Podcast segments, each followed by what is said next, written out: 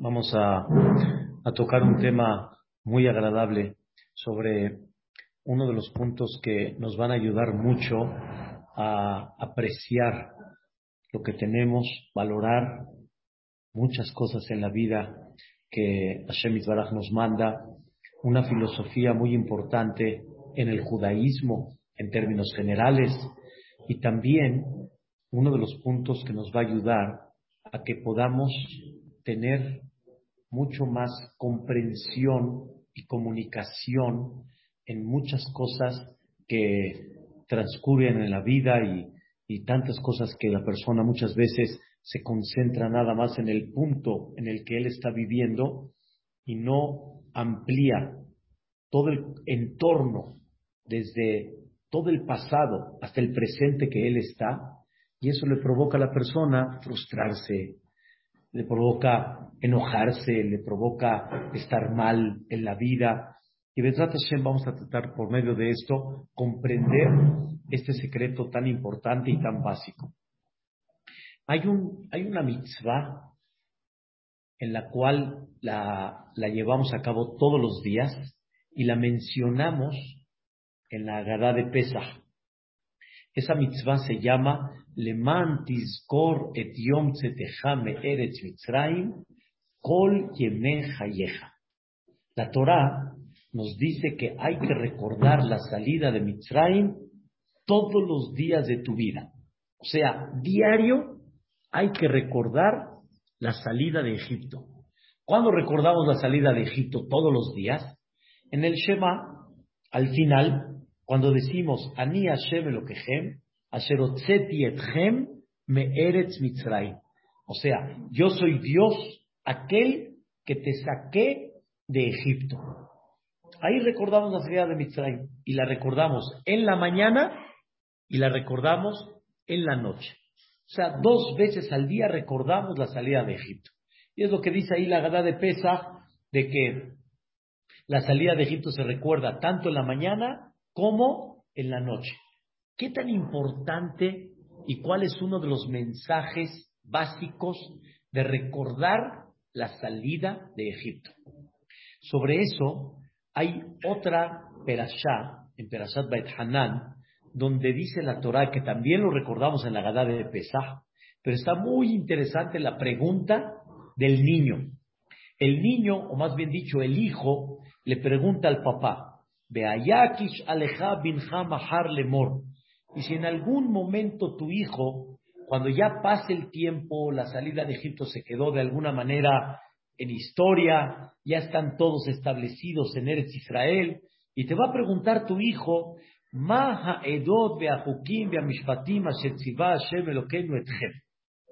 ¿Qué son estos testimonios, leyes, estatutos que Dios les ordena a ustedes. ¿Por qué dice a ustedes? Porque el hijo no estuvo en Arsinai. El hijo no estuvo ahí presente cuando Dios les ordenó.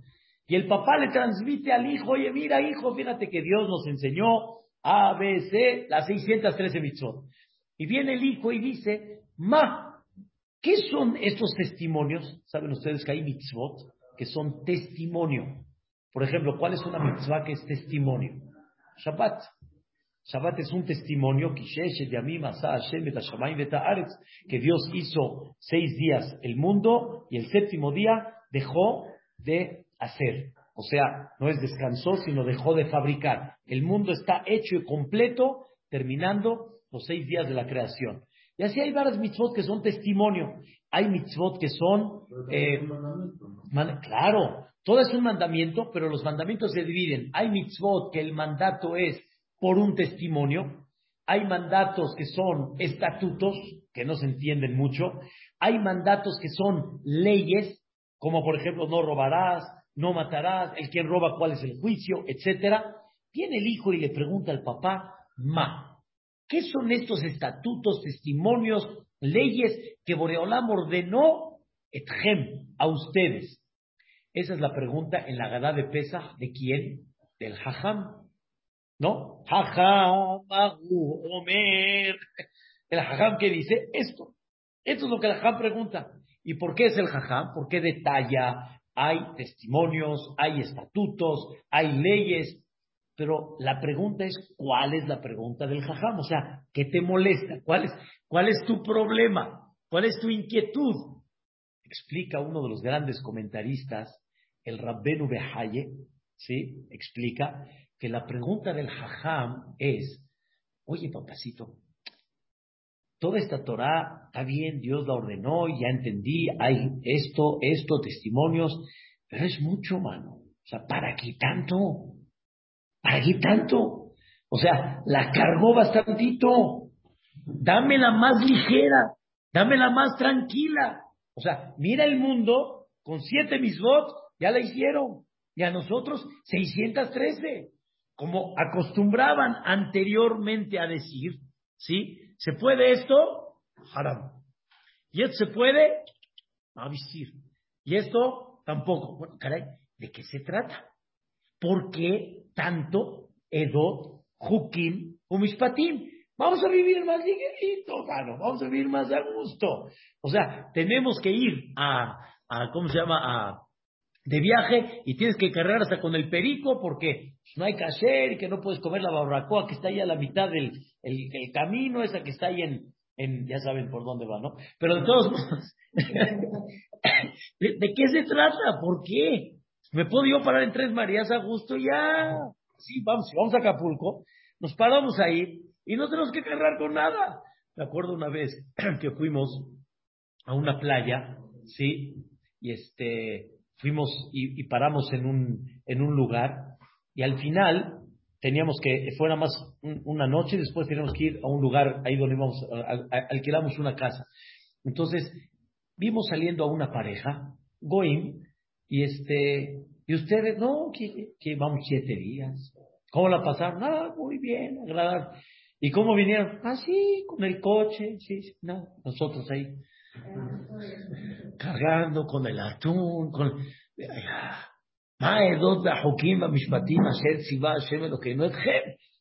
Pero el jajam lo pregunta de buena manera. O sea, lo pregunta, como decimos aquí en México, lo pregunta en buena onda. Bien, nada más quiero entender, o sea, ¿de qué se trata esto? ¿Por qué la pone Boreolam tan difícil? ¿Qué le contesta el papá a la pregunta del hijo? La misma Torah dice, de Amartale Binja, le vas a contestar a tu hijo, no se rían, ¿eh? Pero, Abadimainu le far'o be Misraim, vayotzienu Hashem, mi Misraim, beyad hazdaka, u netuya. ¿Qué le contesta al hijo? Fuimos esclavos en Misraim y Dios nos, este, nos sacó de ahí con, con, con con mano fuerte, con brazo extendido. Mano fuerte significa forzadamente paró, decía no, y Dios dice, ah, no, vas a ver que sí. Bisroan tuvo que decir abierto, no me escondí de ti, abierto, te advertí y no quisiste. O sea, no te sorprendí, te advertí y te dije, defiéndete. Oye, esta contestación, ¿qué es a la pregunta del hijo? El hijo preguntó, ¿por qué tan cargado, no? ¿Y qué le contesta el papá? Abadim Ainu le Mitzrayim. ¿Cuál es la respuesta del papá al hijo sobre la pregunta que él dice que la cosa está realmente muy cargada? La respuesta, dice uno de los comentaristas, eh, el que les digo, el Rabbenu Behaye, dice algo maravilloso. Dice, el problema es de que tú estás ahorita concentrado nada más en tu vida, vamos a decirlo así, en el presente, en el que estás viviendo. Y es verdad. Normalmente hay cosas, hay situaciones que no te molestan porque estás bien, estás acomodado, pero de repente cuando sales, sales de viaje, estás en el aeropuerto, ahí te acuerdas y ves a todos como están comiendo, están disfrutando, están echando el taco y tú estás ahí que no puedes comer, no puedes, bueno, o sea, ahí te acuerdas. Porque en ese momento, ¿cómo estás, Salo? ¿Cómo estás? Estás, estás limitado, ¿no es así? Y así muchas preguntas entran en la persona justamente en momentos donde le incomoda, se dificulta, le hubiera gustado. Entonces, en Estados Unidos, por ejemplo, la verdad, las supervisiones y la variedad que hay allá es tan impactante, a donde vayas encuentras, a donde busques comas, o sea, la, variedad es tan grande que no es difícil, no es difícil. No van a creerlo. Hay uno de los de las supervisiones más grandes en Estados Unidos, unas, una de las supervisiones se llama Star K, es este, la estrella K, que está manejada por el Rabba Gaon Raboshe Heinemann. Y una vez eh, los de Kashrut, de Maguen David, estuvieron con él por un tema de, de consejo y buscar este, este, caminos para nuestro país. Y en eso el Jajam les dice, ¿saben cuánta gente en Estados Unidos come kasher? 14 millones de personas. Espérate un minuto. 14 millones de personas. ¿Cuántos Yudim hay? 6, 5. Y me dices que comen 14 millones de personas. La respuesta es, el kashrut es tan aceptado por la filosofía del kashrut, de lo natural, no de origen animal, etcétera, es tan aceptado, porque por ejemplo hay, hay dulces o todo tipo de colorantes que no son artificiales, sino son de origen animal, y otras cosas que pueden ser, que el país lo, lo, lo reconoce, lo acepta, entonces es muy fácil. Pero les dijo, ¿qué creen? Vino una persona que quiere que le dé kashrut a una comida de perro. El jajam dijo, perdón, yo no doy kashrut a comida de perro. Y dijeron, ¿pero cuál es su problema? Yo pago. Yo pago. Y dice, no, el kashrut no es un juego. Pero nada más quiero, quiero preguntarte, ¿por qué quieres que le dé kashrut a tu comida de perro? Dice, porque me di cuenta que el kosher camina. El kosher se vende. Entonces, en un país como en Estados Unidos y en muchos lugares, no es difícil. No es difícil. Pero cuando sí es difícil, cuando no hay y cuando se complica. Entonces ahí entran las preguntas. Lama, lama. En otras palabras, ¿por qué me limitas? Ribona Olamín, ¿por qué me la pones difícil? ¿Por qué me la pones en una situación en la cual no puedo caminar tan sencillo como otros caminan? Esa es la pregunta del jajam. A eso le contesta el papá. Oye, hijito, ¿cuál crees que es la intención de Dios? ¿Cuál es la intención de Dios? ¿Cuál es la intención de Dios al ponerte toda esa carga? Ustedes que Baruch Hashem tienen hijos, benditos a Dios. Todos los que tenemos hijos hemos visto cómo de repente frenamos a nuestros hijos. Pero ¿cuál es la reacción de ellos? ¿Cuál es la reacción cuando frenas a un hijo? O cuando no le permites algo. O cuando se enoja. Porque él está ahorita en qué? Él está en su deseo, en su, en su ambición, en su, en su punto que quiere que le den permiso, y el papá le dice que no. ¿Qué piensa el hijo? ¿Que el papá lo está haciendo con qué? Para molestar. en el buen sentido, no te lo va a decir abiertamente, pero pasa y sucede. Y el hijo, cuando se convierte en padre, vive con carne propia ese sentimiento que él pensaba que no, pero ahora ya entiende como padre que el padre lo único que quiere que es el bien del hijo. Eso es lo que quiere. Lo único que quiere es el bien. No quiero haspe shalom. Lo último que quiero es que fastidiarte y molestarte. Es lo último que quiero. Lo que quiero es que recapacites, que reacciones, que te pongas las pilas, que comprendas. Eso es lo que quiero. Pero tú como estás concentrado en el punto que estás, por eso te cuesta trabajo. Eso mismo nos pasa a nosotros. Igual. Viene el papá y le dice, oye hijo, ¿ya se te olvidó lo que Dios hizo en Mitzray? ¿Se te olvidó el espectáculo tan grande de lo que hizo Dios en Mitzray? Cambió la naturaleza, hijo. Por ti, por Am Cambió la naturaleza, hizo pedazos a Mitzray, demostró que el Yehudí toma agua y el Mitzri que toma sangre. Por, por, ¿Por qué lo chiquió al Yehudí? ¿Por qué? ¿Por qué lo chiquió? ¿Para qué? ¿Con, qué afán lo chiquió al Yehudí? Porque no lo quiere. Al revés, ¿no? Mira lo que hizo Dios por el Yehudí en ese momento. No sé si en algún día la persona recapacita cuál fue la Macá de Tsefardea. Yo sé que nada más pensar en miles de ranas es, es así ya, no necesito explicar mucho.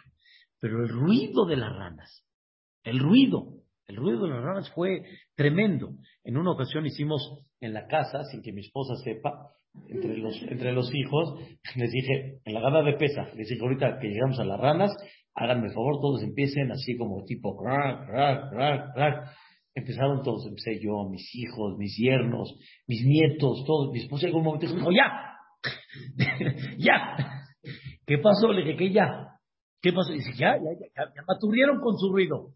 Nada más quería que entiendas qué vivió Mitzrayim con ese ruido. Crack, crack, crack. Del ruido no podían escuchar, no podían dormir. Era, fue fatal para ellos. Pero ¿qué creen? El Yehudí no escuchaba un sonido. Un sonido no escuchaba. El Yehudí caminaba. ¿Escuchas algo? No, todo bien. ¿Cómo me, me estoy aturdiendo? No, todo bien, todo tranquilo. Maravillas y milagros. Un chiqueo impresionante hizo Dios para ti. ¿Para qué? ¿Para qué? ¿Para qué lo hizo? Y Dios cuando mandó a Moshe, le dijo a Paró, la primera frase que le dijo a Paró, ¿saben cuál es? Muchos piensan que fue Koamar Hashem, así dijo Dios, Salah a mí, manda a mi pueblo. La primera frase que le dijo Moshe a Paró en nombre de Dios, Vení Bejorí Israel, mi hijo primogénito Israel. Es mi hijo primogénito, ¿eh? Aguas. Él es el, el grande, el ejemplo, el mayor. Entonces, Dios, ¿qué está esperando para ti? Está esperando lo mejor. Por eso, le dice el papá al hijo, recuerda la salida de Mitzrayim, comprende que lo que Dios quiere para ti es lo mejor. Dios quiere para ti lo mejor. Y por lo tanto, aunque ahorita en el punto donde estás parado te cuesta trabajo, pero vale la pena que comprendas que es lo mejor para ti y que Dios lo único que quiere es el bien para ti. Vean cómo dice la Torah sobre la respuesta del papá. A nosotros nos sacó, nos hizo milagros, nos hizo maravillas y nos dio, fíjense bien, todos estos estatutos, testimonios, etcétera, lanu kol ayamim. ¿Qué es lanu? Para nuestro bien, para nuestra, nuestro beneficio. Lo único que necesitamos es empezar a pensar a pensar y a entender. Pero si no, nos vamos a comportar igual como aquellos niños que les cuesta trabajo.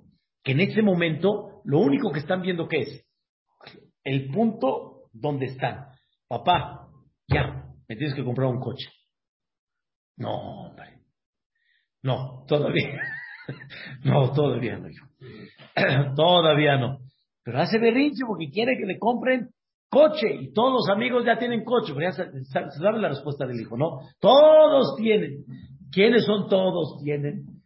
No, es que uno, dos, tres, son tres, son cuatro, todos tienen. Así, es la forma y la manera para presionar y para decir, porque él quiere su... Y si el papá no se lo compra, ya está molesto.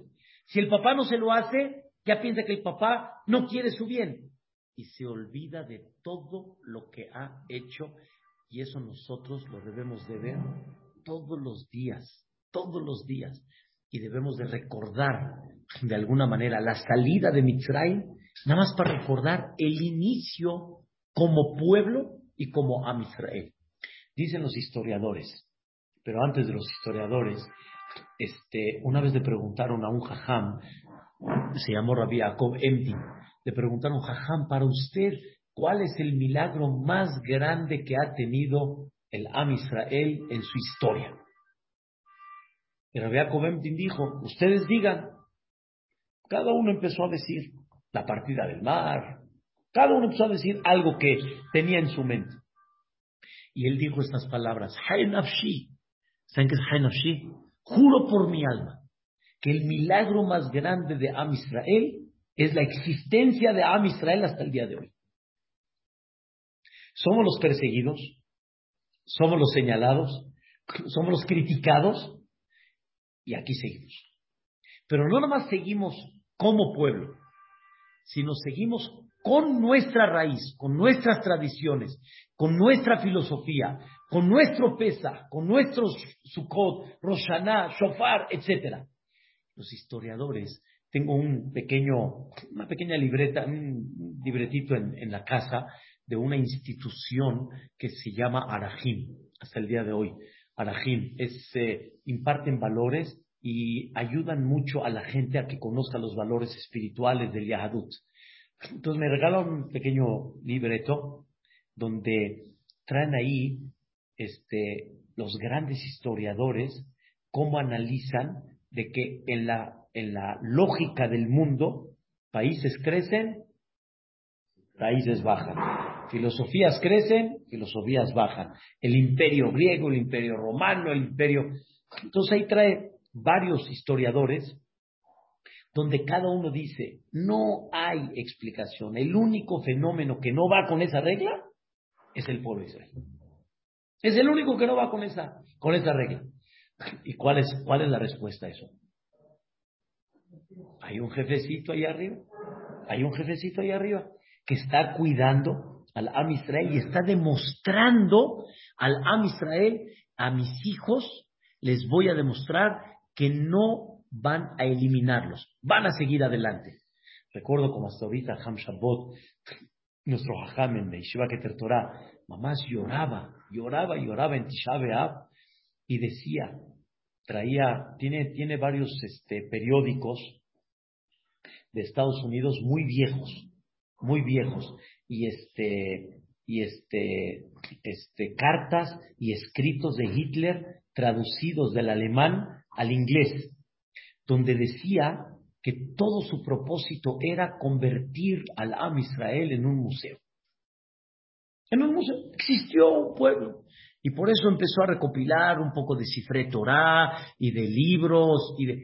Ham Shabbat lloraba y decía, él decía que nosotros vamos a hacer un museo y el museo lo hicieron a él. Nosotros seguimos adelante, aquí estamos. Seguimos con lo que él no quería. Entonces trajo el jajam, no tengo los datos precisos, pero trajo el jajam que una de las cosas que Hitler quiso destruir, ¿saben quién cree? ¿A quién creen? Principalmente a los talmudistas, porque de ellos sigue la, el carbón prendido. Si a ellos los eliminó, se elimina la raíz y el carbón del Am Israel. ¿Quién lo entendió eso? Hitler. ¿Pueden entender una cosa así? Una, cosa impresionante, pero ¿qué vemos? Que al final, a Kadosh Baruj le dice al Am Israel, ustedes van a seguir. Lo que hemos pasado en ese inter, muy duro. Las cosas que ha pasado a Israel, muy difícil. Pero si realmente Boreolam, en el fondo, lo que quiere es hacerla pesada, vamos a decirlo así, no hubiera protegido a ese pueblo, no lo hubiera sacado como lo ha sacado hasta el día de hoy. No nos hubiera demostrado milagros y maravillas que hemos visto aún en forma particular el día de hoy. No hemos visto cuánta gente con tefilot, con rezos, han salido y han tenido, increíble, milagros, milagros, maravillas una bebita, un señor, Ben Porat Yosef, impresionante, llegó sin, sin sentir su cuerpo hacia abajo, no podía ni caminar. En tres días empezó a caminar. Y el doctor se volvió loco. Dice esto en la lógica mínimo seis meses. Mínimo. El doctor dice, no entiendo. Yo le dije a esta persona, le dije, yo sí entiendo. Él seguro que lo, yo sí entiendo. no, lo, entiendo a nivel científico, pero sí lo entiendo a nivel que hay un qué. Hay un Boreja Olam. Un Borea Olam que me va a demostrar y me va a seguir enseñando qué. te voy a acariciar y te voy a demostrar, estoy contigo, estoy contigo. Y entonces la vida comienza a tener sentido. Y toda la vida puede llegar a tener un sentido. La persona que va en ese camino, toda la vida puede llegar a tener sentido. Pero si tu objetivo es otro, muchas cosas en la vida van a perder, van a perder sentido. Muchas, muchas. Hay gente que ya pierde el sentido en muchas cosas porque como no llegó al objetivo, pierden sentido. Y ese es el problema de hoy en día de mucha depresión, de mucha angustia, de alguna manera falta de entusiasmo, falta de alegría, por lo mismo que piensan que el objetivo es este, y entonces como no están de acuerdo, al perder el, el objetivo, pierden el sentido. Hubo alguien más duro que vivió como Yosef Atzadik. ah, hubieron épocas muy duras y todo, pero lo que vivió Yosef Atzadik, lo que sus hermanos lo vendieron, lo que pasó en el calabozo, 12, 13 años, y al final llegó a ser virrey, pero toda la situación que vivió fue muy, muy complicada, pero nunca perdió el sentido. El objetivo lo tenía muy claro. ¿Cuál es el objetivo? A donde Dios me ponga, ese es el objetivo. Ese es. Y entonces mi misión en la vida, ¿cuál es? Esta. Entonces nunca perdió el objetivo y automático no perdió el sentido. Y siempre su, su levantar de cada día venía con un sentido, porque sabía que Dios está con él. Ahora vean qué interesante. Yosef, cuando lo vendieron, tenía este Orehat Ishmaelim, o sea, eran, eran, eran caravanas de Ishmaelim. Los Jajamín destacan que qué cargaban los Ishmaelim. Chapopote, este, cosas así que olían feo. Y de repente, esta caravana, ¿qué cargaba? Perfumes. Perfumes. Perfumes. Dicen los Jajamín, Dios mandó justo esa caravana para que Yosef cuela perfume.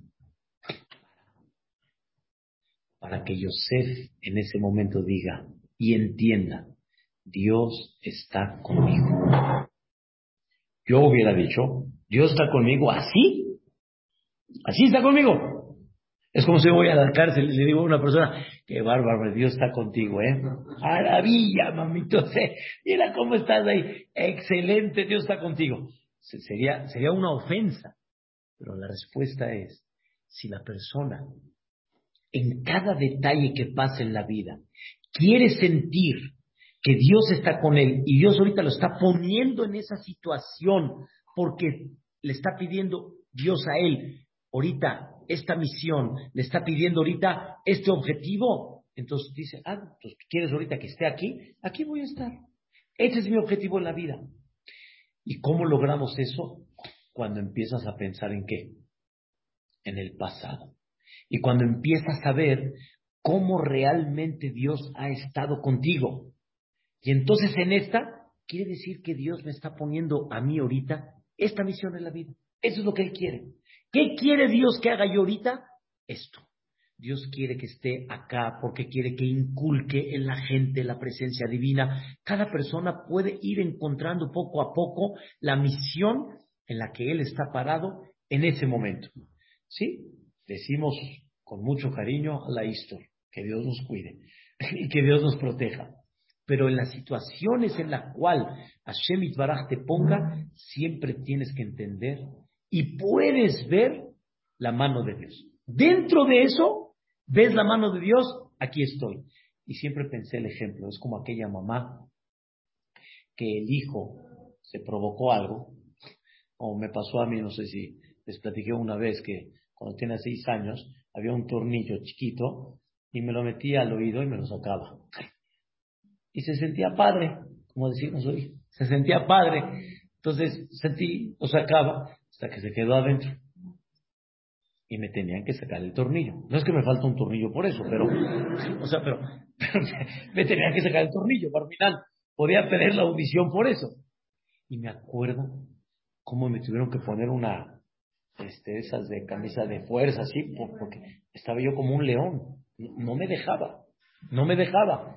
Pero mi mamá, eso sí me acuerdo, mi mamá decía, ya hijo, ya mi vida, aquí estoy mi vida, aquí estoy contigo mi rey, por favor mi vida, aquí estoy.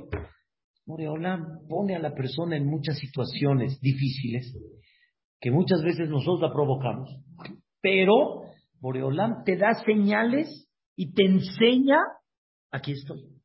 Pero ¿qué es lo que tienes que hacer? Deja de concentrarte en qué? En el presente y empieza a observar ¿sí? el pasado. Yosef, cuando estaba en el calabozo, no estuvo fácil, estuvo muy difícil.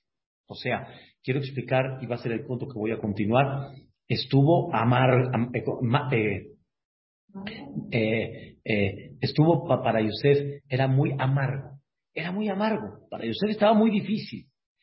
Pero sin embargo, Yosef en esos momentos no olvidaba de que qué raro que llegó a la cárcel y en vez de tratarlo como criminal, ¿cómo lo trataron? Como jefe.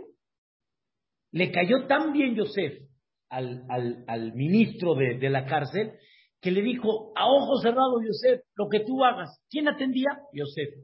¿Quién decía que eso va a ser hoy? Yosef. ¿Quién decía si se limpia o no? Yosef. Se sentía él tranquilo. Se sentía como rey. Así se sentía quién? Yosef. ¿Estamos de acuerdo? Así se sentía. Entonces, Yosef dijo, espérame, si realmente esto es algo tan malo, pues, como, y ahora sí, Dios, a la carga directo. No, dentro de eso te estoy enseñando cómo estoy contigo, entonces comprende que te estoy mandando una qué? Una misión.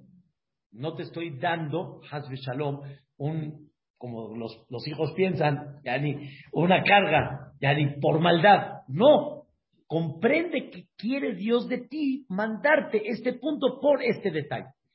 Y si una persona camina de esta manera y empieza a comprenderlo, empieza a ver cosas maravillosas. Por eso está escrito ahí en el Pasuk.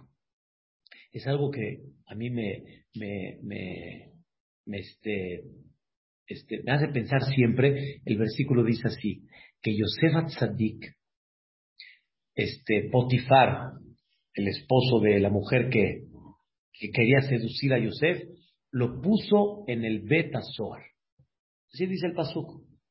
Potifar lo puso en el Beta. Entonces, si lo puso en el Beta ¿a dónde estuvo?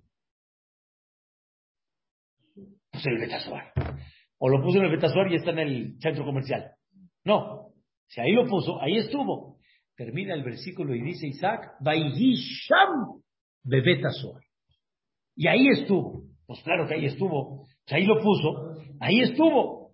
La respuesta es, hay gente que Dios la pone en un lugar, pero él no quiere estar ahí. Entonces se resiste.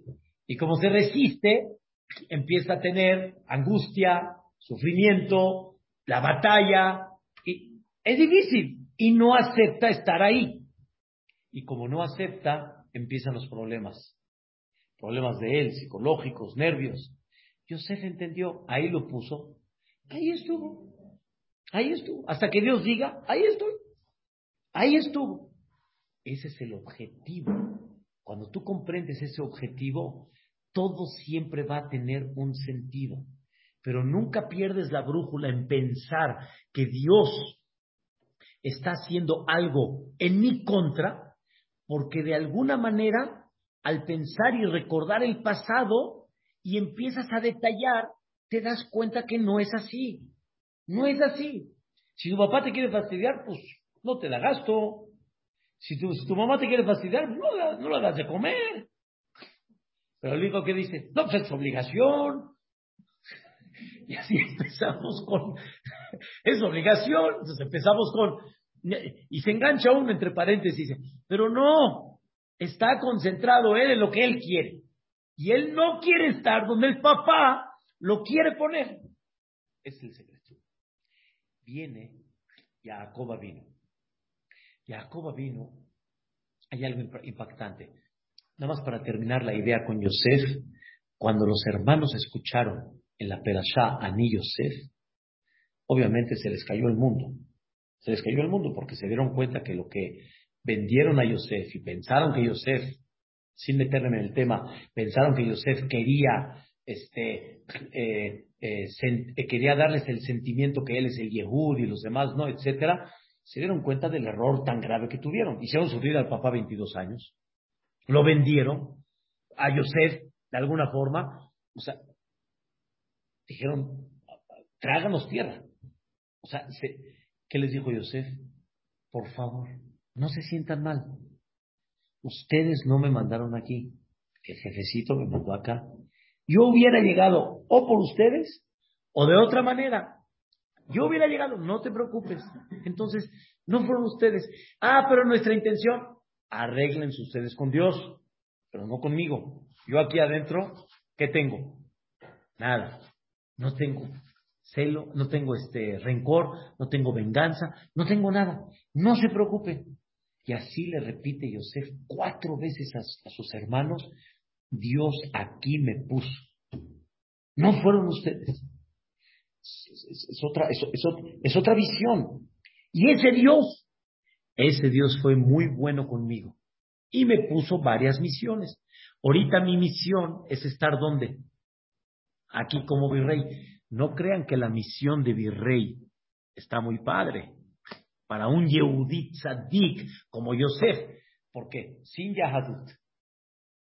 Aparte, Yosef no era prietito, ¿eh? Yosef estaba bien guapito. Virrey, poder, dinero, todo. ¿Quién no va a querer echarle un ojito a Yosef? ¿Quién no? ¿Cómo Yosef se va a mantener? ¿Qué Yahadut tenía ahí Yosef?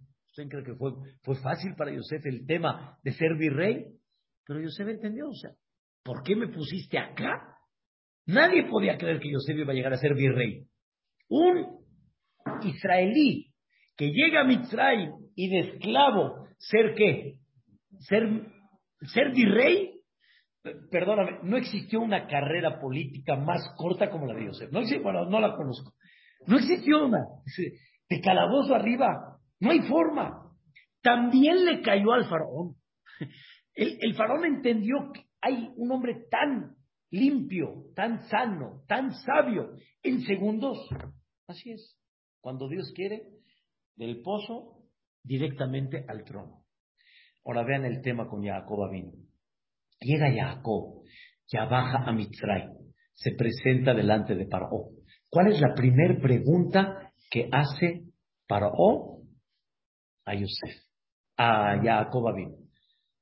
Se encuentran, ¿no? Se encuentran dos personalidades, una el rey de Mitzray y la otra el papá de Yosef, el papá del virrey. O sea, paró dijo, ¿cómo? Si este es el hijo, pues imagínate quién es el papá. En ese momento le pregunta a Paró, oye, Jacob, ¿cuántos años tienes? ¿Cuántos años tienes? Es la primera pregunta que le hace Paró a Jacob. Y vean qué increíble. Le contesta Jacob vino a Paró. Vayomer Jacob el Paró. Yo tengo 130 años, son pocos, o sea, no son los que tú piensas, Berraim, y son malos. Y no he llegado a los años de mi padre todavía. Oye, Jacob, a Paró, ahorita, ahorita es el momento para quejarte delante de Paró. O sea, todos los, todo lo que has pasado, Yosef, Esab, Labán, todo, Paró es el indicado ahorita, para quejarte. Ese es, el punto que hay que decirle. ¿Qué pasó con Jacob y qué pasó con Paró?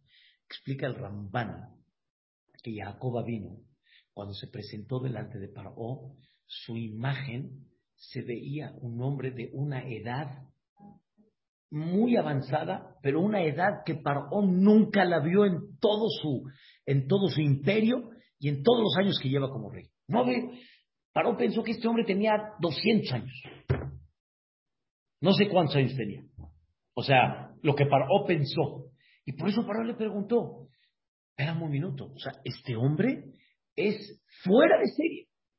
Tantos años de edad. Mis respetos. Por eso Paró preguntó, ¿cuántos años tienes? Le contestó Jacob, no, yo tengo los que muchos has visto. No son los muchos. ¿Por qué te es tan grande? Porque, so, porque esos años fueron malos. Meat Perraim. Fueron malos. Así dijo Jacob Se refiere obviamente a Jacob de mucha batalla.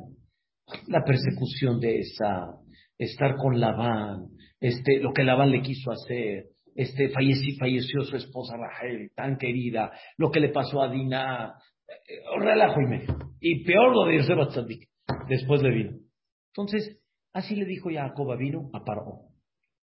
Viene el Midrash y dice así, Amar Kadosh dice Boreolam, dice, oye Jacob, se te olvidó lo que te protegía ahí con Labán, ya se te olvidó. Sí, no era nada blanco, era bastantito negro, sabía. Pero no te protegí de él. Y de alguna manera, al final, no te dañó. Tú mismo se lo dijiste a tu suegro. Si no hubiera sido por el, Dios de mi padre, ya me hubiera hecho pedazos. Y te protegí. ¿Y no viste cómo estuve contigo con Esab? ¿Viste cómo Esab de repente, de repente te abrazó, te, ¿cómo se llama? Te, te, te, besó, y qué te dijo? ¡Ay, hermano, hermano, cuando te quería matar! ¿Ya te olvidó eso? Y así empezó Dios a recordarle a Jacob todas las cosas buenas que sí, no lo que no, lo que sí. Y me dices, Raim, y me dices, ¿qué? Malos. Una vez vi un dicho de los Hasidim que dicen, mar, mar, se puede decir, amargo, amargo se puede decir, pero malo, malo, no lo saques de tu boca. No saques malo, porque cuando dices malo, Dios empieza a abrir la cuenta y me empieza a decir, oye, mira, mira, y esto, y esto, y esto, y esto. Es como, por ejemplo, tenemos momentos difíciles, la pandemia no fue fácil, etcétera. Pero de alguna manera, al final, al final, los frijoles refritos no faltaron. Y el huevito, ahí estuvo. Y el pollito también, de alguna manera. Hay unos que tal vez el pollito no, pero Baruch Hashem, otras cosas sí hubo. Y nos olvidamos de todo eso y nada más nos concentramos en qué? En la parte qué? Negativa. Y se nos olvida toda esa parte. Y en eso, Boreolam dice, nunca olvides lo bueno. Y de lo bueno que te dé fuerza para entender que hay un objetivo en este momento que estás viviendo. Mas no, hasbe shalom, es como que un fastidio. Y por eso la persona tiene que aprender a recordar todo el pasado. Cuando digo todo el pasado es algo y mucho de lo que hay en el pasado para que realmente la persona se refuerce y entienda y le dé capacidad para seguir adelante y para comprender que el momento que está viviendo es un momento de qué? De objetivo y entonces empiezas a darle sentido. Esto es lo que Dios quiere de mí. Y esto es lo que Dios espera de mí. Sobre eso decimos en el capítulo 145. Zeher Rab Tubha Yabi'u Betziptateja Yeranem. El famoso Ashrei Yoshebe Teja de Hilale David es un capítulo hermoso que viene en Aleph Bet, Aromemcha, Bechol Yom, Gadol Hashem, Mulal Meod. Ahí decimos, el recuerdo de tu gran beneficio y generosidad, y Abiu, hay que platicarlo. Hay que platicarlo. La persona tiene de vez en cuando que ponerse a recordar que sí, no que no. ¿Qué no? Yo ya lo sé. ¿Qué sí? Y dentro del que sí, te debe dar un refuerzo que hay un Dios que realmente, ¿qué pasa? Te quiere. Te quiere y sí te da. Y es una cosa extraordinaria este punto, entender cómo Dios está con nosotros, cómo Boreolam nos acompaña, aún en momentos difíciles. Estaba, recuerdo, en un Betabelim muy duro, muy difícil. Pero sin embargo, la mamá decía y platicaba, pero mire la mano de Dios, mire la mano de Dios. Justo cuando estábamos en el momento crítico que necesitábamos un doctor urgente para que puedan sacar a su hijo, justo un doctor dice, yo soy doctor, ¿necesitan mi ayuda? Ella platicando los detalles en su momento de angustia, porque ella entendía y comprendía de que en esos momentos hay que ver esa mano de Dios como realmente está. Y Hashem Itbaraj lo que quiere es que recuerdes y que detalles. Y como dicen, no te enredes en el punto en el que estás parado. Por último, este mismo punto recuerda y detalla y nos va a ayudar, nos, va, nos puede ayudar muchísimo cuando de repente estamos, como dicen, ya en un nudo que no podemos desamarrar aparentemente, en un medio pleito, ¿sí? En una situación de discusión, y cada persona muchas veces está concentrada en esa discusión, está concentrado en ese punto, y ya uno no sabe por dónde salir. Entonces, ¿qué hay que hacer? Frenar.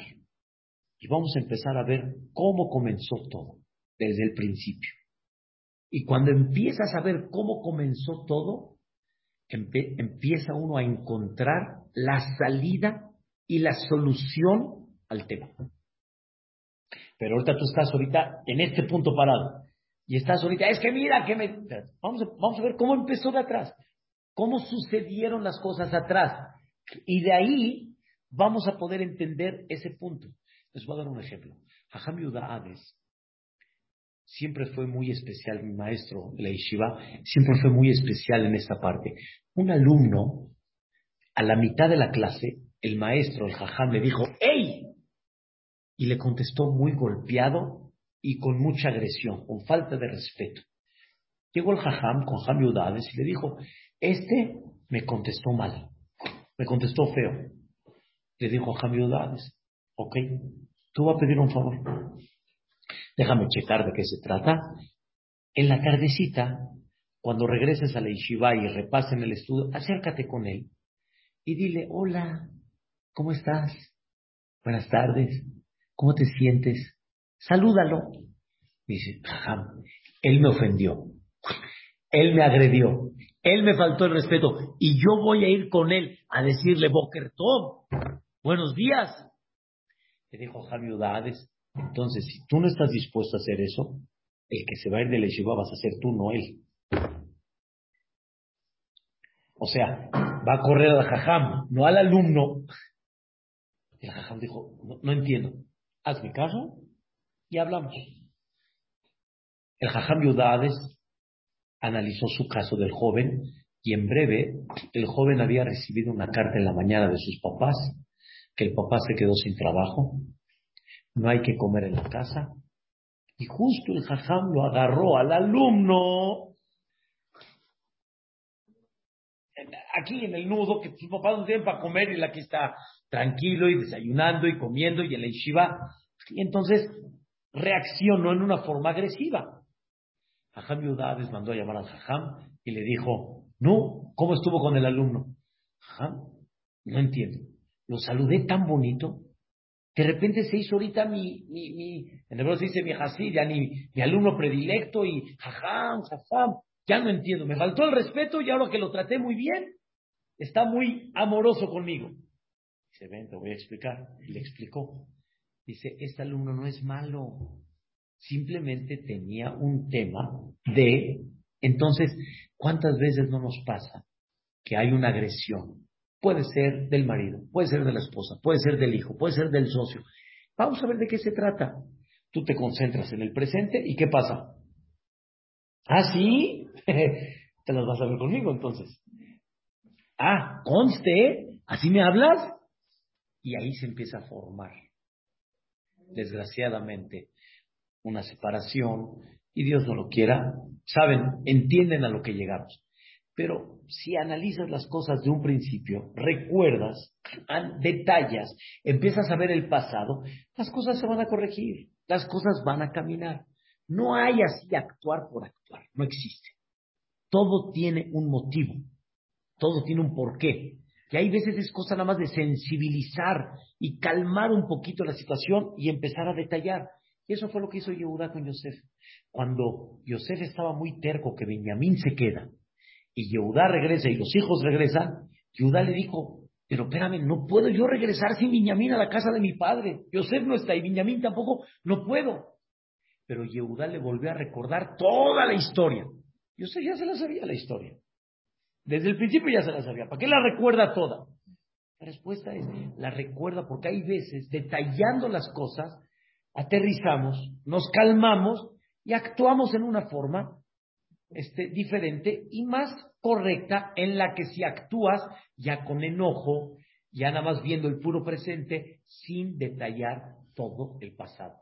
Por eso es muy importante que la persona tenga presente este concepto. Recuerda, detalla y entonces tu actitud, tu forma de pensar, tu forma de actuar va a ser totalmente diferente con Dios, con la vida, con la gente y sentirnos que siempre hay un objetivo y lo más importante de todo es con ese objetivo encontrar un sentido y más en el fondo de todo es no hay uno que nos ame más como Dios. Y con esto me despido.